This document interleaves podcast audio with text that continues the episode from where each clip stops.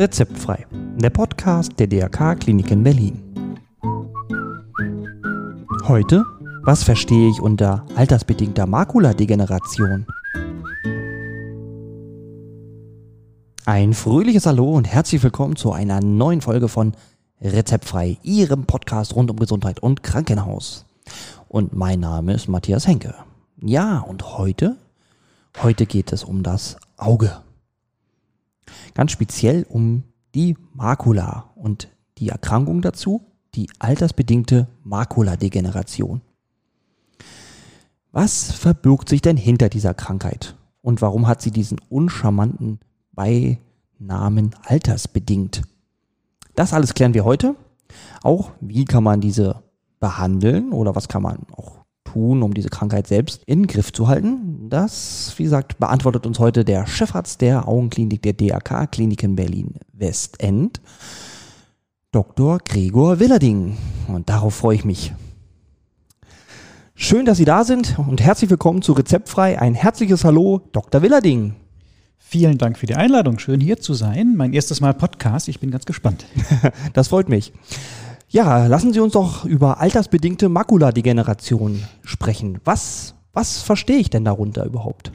Ja, das, der Begriff kommt ja erstmal ganz brutal daher, nämlich mit dem altersbedingt. Und ich ja. habe auf dem Weg hier mir überlegt, gibt es noch andere Erkrankungen, wo man so uncharmant sagt, sie haben eine altersbedingte irgendwas. Ja. Aber der Hintergrund ist, dass das tatsächlich eine Erkrankung ist, die definitionsgemäß äh, nicht bei Patienten unter 50 Jahre auftritt. Mhm. Und die ähm, große Masse der Patienten ist eben auch betagt her. Und das Risiko zu erkranken steigt mit dem Alter tatsächlich an. Und das Alter ist der wichtigste Risikofaktor. Wir sprechen ja immer von Risikofaktoren. Mhm.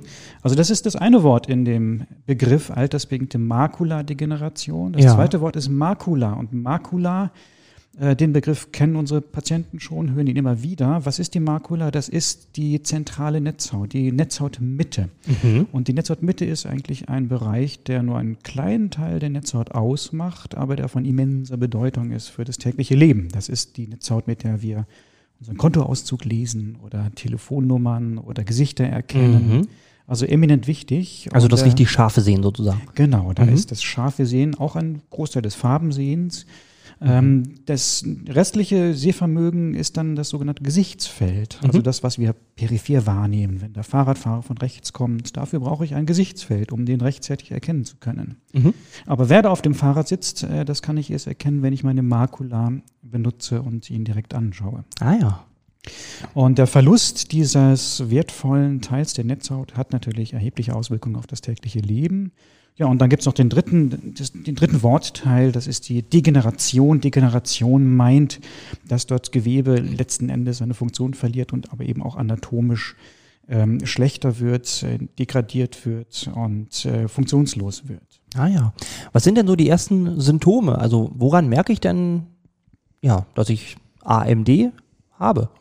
Ja, es gibt natürlich im Laufe des Lebens eine ganze Reihe von, von möglichen Ursachen für eine Sehverschlechterung. Mhm. Aber die charakteristischen die charakteristischen Zeichen für eine Makuladegeneration sind eigentlich tatsächlich Störungen im zentralen Gesichtsfeld beim Lesen, mhm. insbesondere wenn es Störungen sind, die relativ schnell auftreten. Das deutet dann auf eine feuchte Makuladegeneration hin mhm. oder so eine langsame Abnahme der Lesefähigkeit und der Fähigkeit, ähm, Dinge genau zu erkennen. Das ist dann meist eher die trockene Makuladegeneration. Mhm. Feucht, trocken, was was heißt das denn? Ja, das sind diese ähm, Begriffe, die wir schon lange verwenden. Und äh, das hat auch einen anatomischen Hintergrund. Mhm. Und damit versuchen wir den Patienten auch immer zu vermitteln, ja, es gibt wirklich diese beiden wesentlichen Formen der altersbedingten Makuladegeneration. Ich sage jetzt mal AMD, das ist die, die Kurzfassung, weil mhm. das, der Begriff wird noch häufig fallen heute. Ja, genau, ne? AMD ist besser. Ja, also die trockene AMD und die feuchte AMD.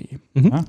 Ähm, erstmal muss man sagen, anfangen, die ersten Veränderungen, die wir schon erkennen können, na, die wirken sich auf das Sehvermögen meist noch gar nicht großartig aus.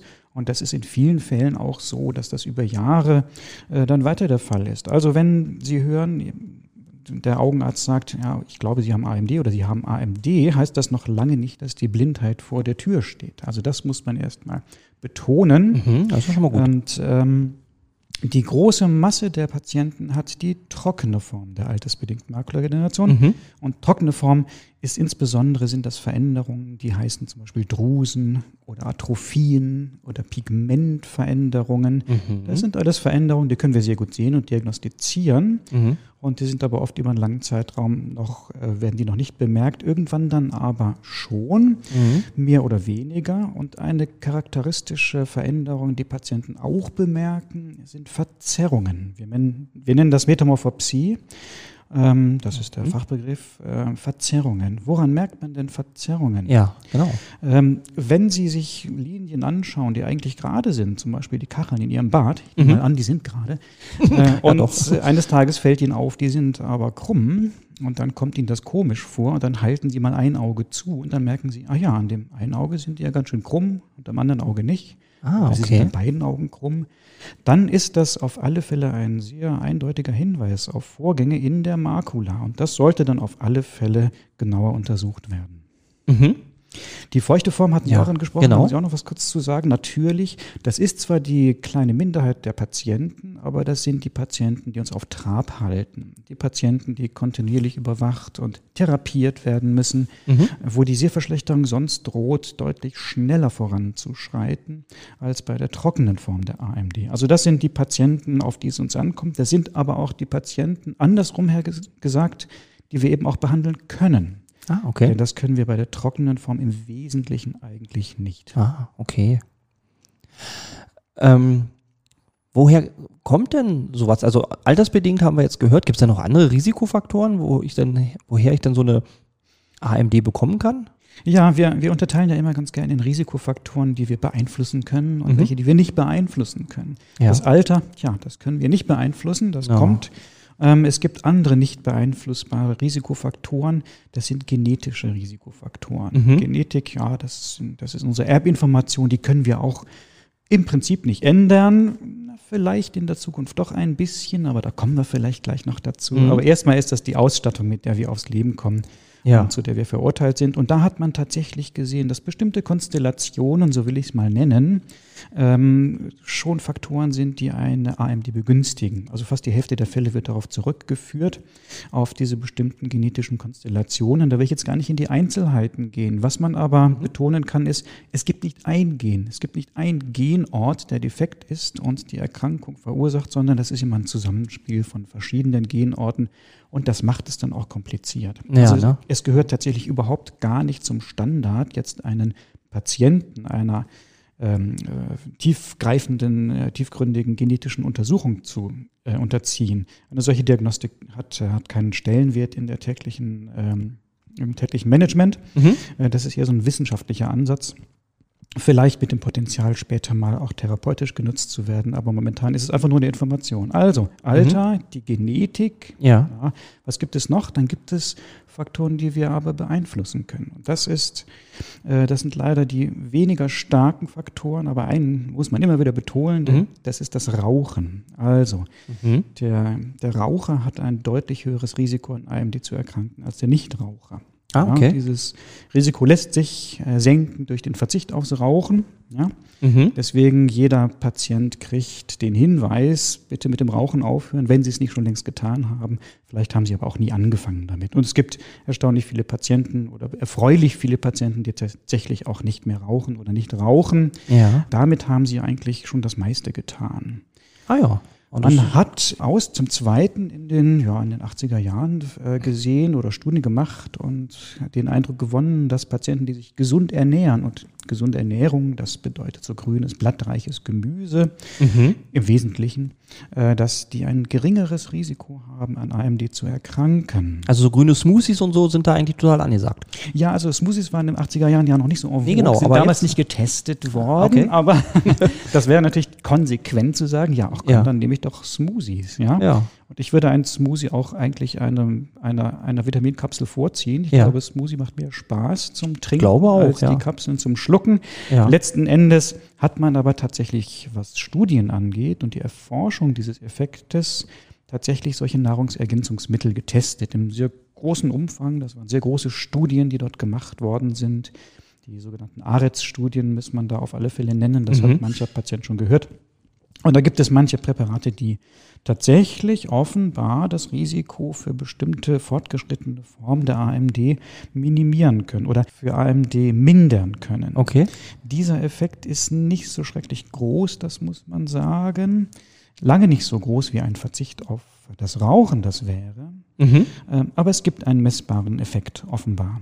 Okay. Was man allerdings damals nicht getestet hat, ist der Effekt einer dieser Vitaminkapseln, die man dann über einen längeren Zeitraum natürlich einnehmen muss, mhm. gegenüber alternativ einer Ernährung mit viel Smoothies, sage ich jetzt mal. Ja. ja also das wäre ja sozusagen der interessante, die interessante Fragestellung. Ja, stimmt, wenn, ich mich, spannend. wenn ich mich eh schon gesund ernähre, so wie es empfohlen wird von den Fachgesellschaften mhm. und ähm, eben nicht nur von Currywurst und Pommes, nichts gegen Currywurst und Pommes, wunderbar, mhm. aber ja. ausschließlich ist es bestimmt dann nicht sinnvoll, ich auch. Bringt, bringt es dann noch einen Zusatznutzen, diese Vitaminpräparate aus den Studien zu verwenden? Das ist letztlich eine offene Frage. Mhm. Okay, jetzt sind wir sogar sogar ein bisschen bei der Therapie, aber wie sieht denn so eine Therapie aus? Ich komme zu Ihnen als Patient und habe AMD. Was, wie geht es dann weiter? Ja gut, wenn der Patient kommt und sagt, ich, hier bin ich, ich habe AMD, dann würde ich erstmal sagen, ja, also nicht so schnell. So. Okay. Das heißt, ähm, am Anfang steht natürlich erst einmal eine Diagnostik. Und ja. da müsste man auch noch ein, zwei Worte drüber verlieren. Genau, das denn das, damit ist der Patient ja erstmal konfrontiert. Was machen die denn jetzt alles mit mir? Mhm. Und das sind eine Reihe von Untersuchungen. Die Augenheilkunde äh, basiert ja auf einer ganzen Reihe auch von apparativen Untersuchungen. Los geht's natürlich erstmal mit der In-Augenscheinnahme des Augenhintergrundes. Mhm. Der Augenarzt wird die Pupille erweitern und den Augenhintergrund begutachten. Mhm. Dann schaut er nach Zeichen für eine AMD und wenn das der Fall ist, wenn so etwas zu finden ist, naja, dann gibt es noch weitere Diagnostik. Und mhm. eine sehr wichtige Diagnostik ist die Gefäßdarstellung. Warum? Mhm. Letzten Endes suchen wir ja die feuchte Form der Makuladegeneration, die feuchte Form, die, die wir behandeln können und wollen die aussortieren, die nicht feucht sind und die wir auch nicht gezielt behandeln können. Mhm. Und ähm, zu diesem Zweck ist diese Darstellung der Gefäße ähm, essentiell. Denn Kennzeichen der feuchten Form der AMD ist eben, dass dort pathologische Gefäße wuchern. Mhm. Die kann man mit der Angiografie nachweisen und ja. das müssen wir dann tun, auch letztlich, um die Therapie begründen zu können. Ja. Eine weitere sehr, sehr wichtige Untersuchung ist das sogenannte OCT. Mhm. OCT müssen Sie sich merken, das ist eine eminent wichtige Basisuntersuchung in der Netzhautheilkunde. Ja.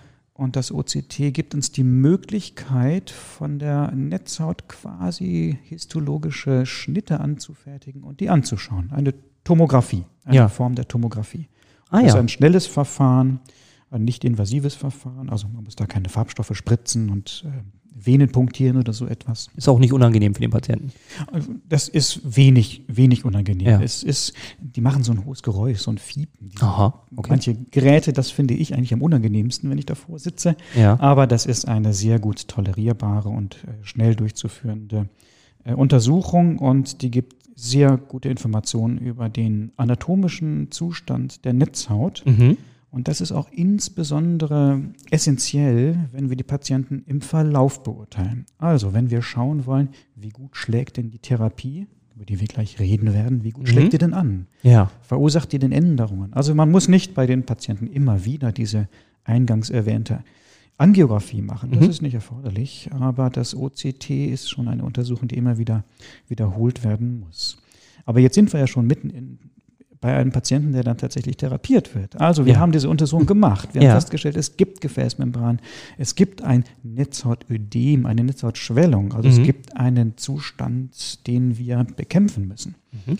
Und ähm, dann bieten wir dem Patienten eine Behandlung an, die wir jetzt seit einigen Jahren durchführen und die das muss man betonen, wirklich eine sehr erfolgreiche Therapie ist. Oh, das hört sich gut das an. Das kann man auf wirklich auch auf epidemiologischer Ebene nachweisen. Also mhm. die Rate an Altersblindheit konnte wirklich deutlich gesenkt werden durch Einführung dieser Therapie. Mhm. Ja, das ist gut. 2006 war so diese Studie, die uns gezeigt hat, jetzt beginnt eine neue Zeitrechnung in der Therapie der AMD. Wir haben jetzt diese Medikamente. Mhm.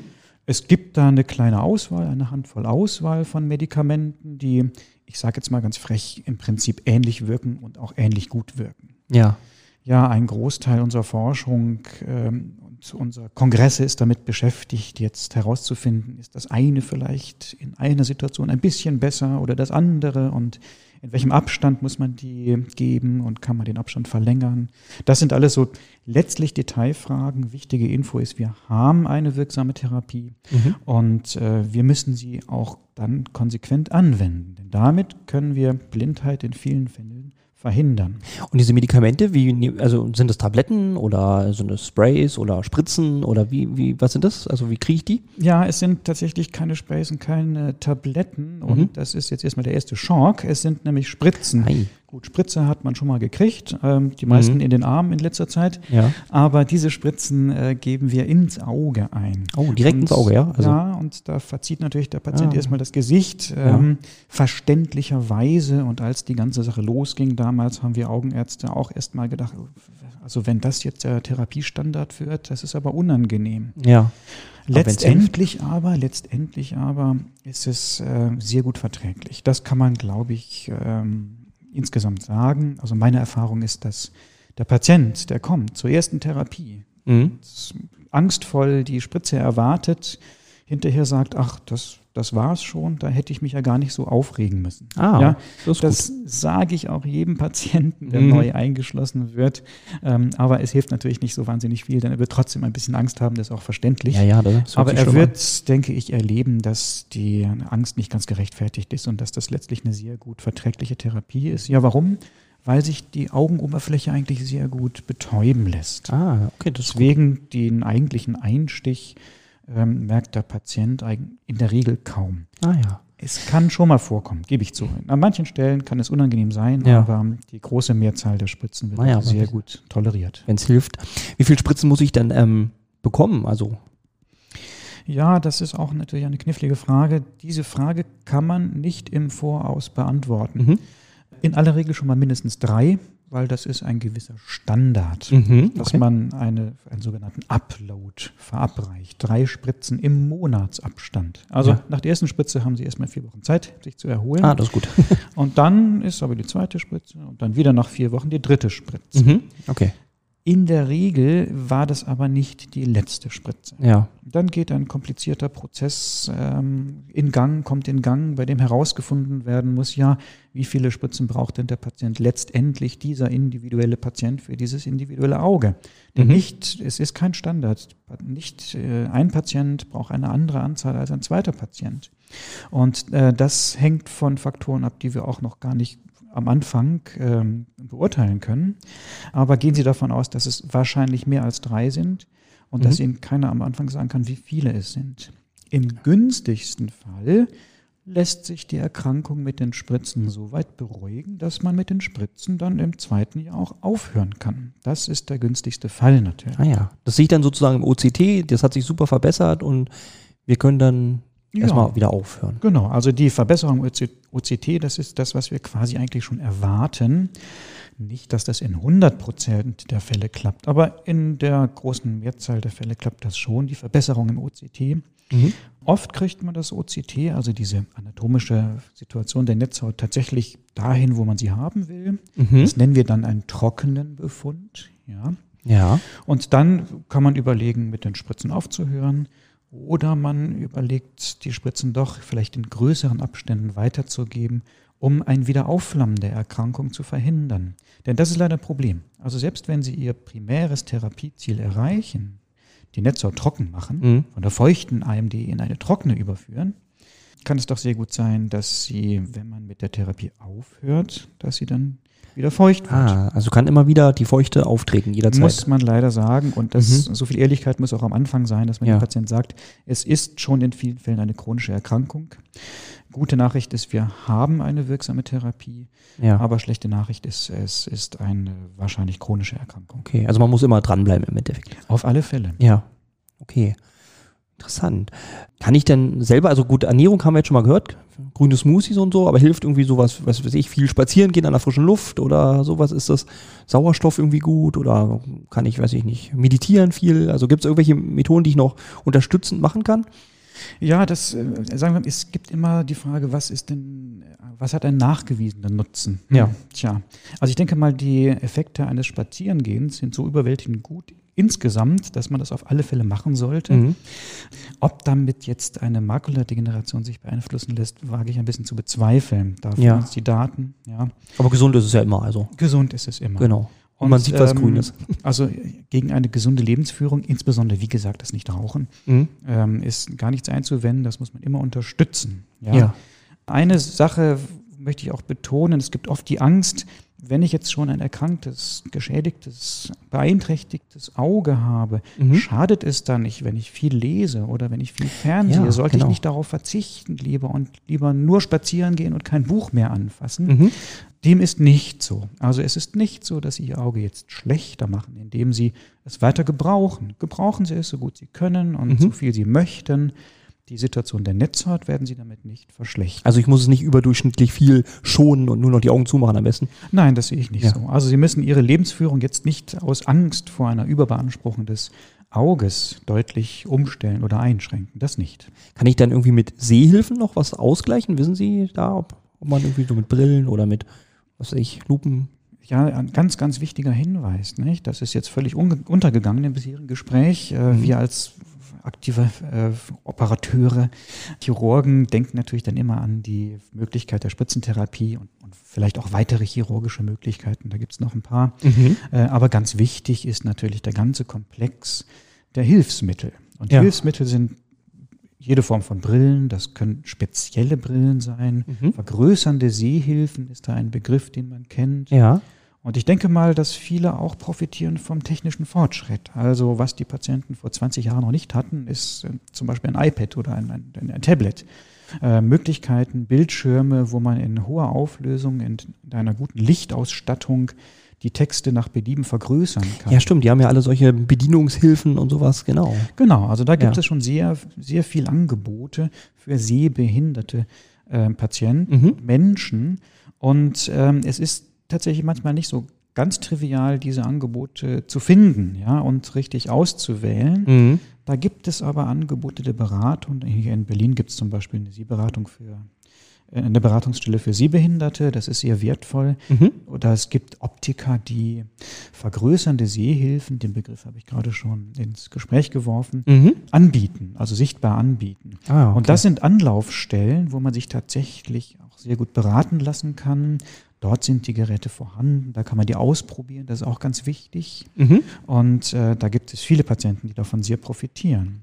Ja. Und ein Aspekt muss man dann auch betonen, es ist auch nicht schlecht, sich mit diesen Möglichkeiten auseinanderzusetzen, solange es noch gut geht. Ja. Also, wenn wir Patienten haben, der trotz einer aktiven Therapie oder wegen anderer Umstände jetzt einen sehr, sehr starken Sehverlust erleidet, äh, Blindheit erleidet, mhm. äh, dann wird es für einen solchen Patienten auch schwieriger, sich in diese Möglichkeiten einzuarbeiten. Also man sollte schon rechtzeitig, ja. wenn man merkt, dass das Sehvermögen deutlich abnimmt und in einen Bereich gerät, wo die Lesefähigkeit eigentlich fast nicht mehr gegeben ist, und mhm. das sind leider Gottes auch viele Patienten, die das erleiden, ja. sollte man diese, die, diese Zeit, Zeit nutzen, sich äh, vertraut zu machen mit den technischen Möglichkeiten, die ja, stehen. Stimmt, das ist durchaus sinnvoll.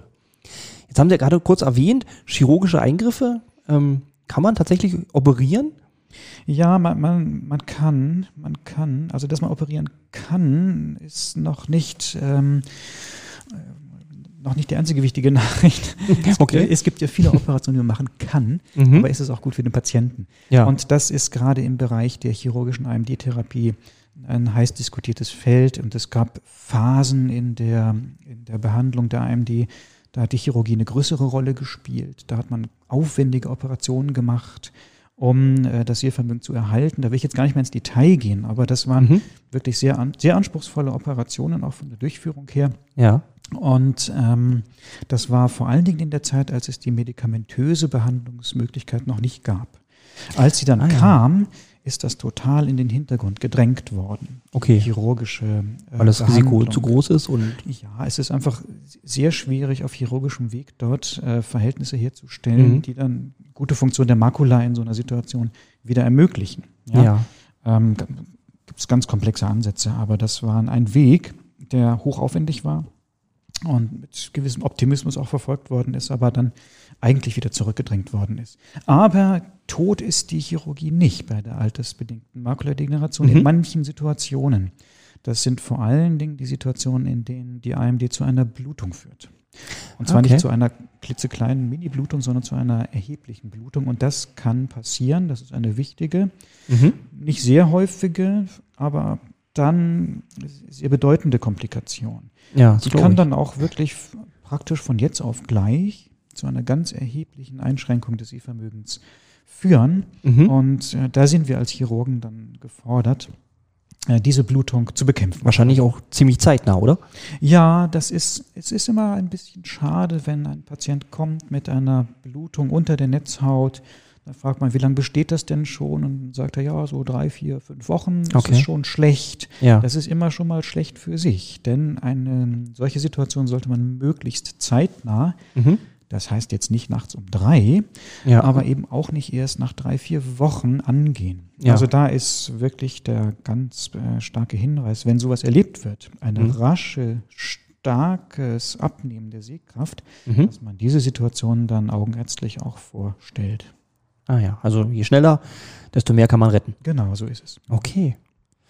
Ja, wunderbar. Habe ich, gibt es noch irgendwas Wichtiges zu sagen zur AMD? Oh, es gäbe sicher ganz, ganz viel. Mir fällt jetzt gerade äh, nichts ein. Ich denke, es war schon mal ein ganz schöner kleiner Überblick. Ja, ne? Und ähm, ja, wir hoffen natürlich, dass in der Zukunft auch äh, uns noch mehr Möglichkeiten an die Hand gegeben werden, dass die Therapie vielleicht mal sich genau. so modifizieren lässt, dass sie nicht mehr so anstrengend ist für den Patienten ja. und nicht so anstrengend für den Augenarzt. ähm, genau. Nebenbei. Und äh, vielleicht gibt es ja auch ganz neue Ansätze. Es wird da viel sehr viel geforscht. Das ja, ne, auch gerade in der Stammzellforschung und Genetik und so ja, ist doch eine genau, Menge. Genau, es ist ein bedeutendes gesellschaftliches Problem auch. Die häufigste Erblindungsursache in den entwickelten Nationen. Ah, okay. Und von daher ist da also der Wunsch groß, einen weiteren Fortschritt zu erzielen. Und Stammzellen, das ist das äh, ein Stichwort, mhm. ähm, eine Möglichkeit, oder auch die genetische Beeinflussung der Zellen, die man schon hat. Das ist ein anderer Weg. Mhm. Aber das ist natürlich ähm, sehr verheißungsvoll. Und ja. äh, da erhoffen viele von uns sich einen sozusagen weiteren Quantensprung in der Behandlung der AMD. Aber so richtig ganz knapp vor der Tür ähm, steht dieser Quantensprung noch nicht. Also ich fürchte, die Spritzen ins Auge werden uns noch eine ganze Weile erhalten bleiben. okay. Na, dann hoffen wir, dass vielleicht doch die Entdeckung bald kommt mit den Stammzellen. Ja, ich drücke die Daumen und ja. hoffe mit. ich drücke auch. Ja, und dann bedanke ich mich recht herzlich, dass Sie sich die Zeit genommen haben, Herr Dr. Willerding. Ich bedanke mich für die Einladung. Vielen Dank. Und wir hören uns zum nächsten Podcast.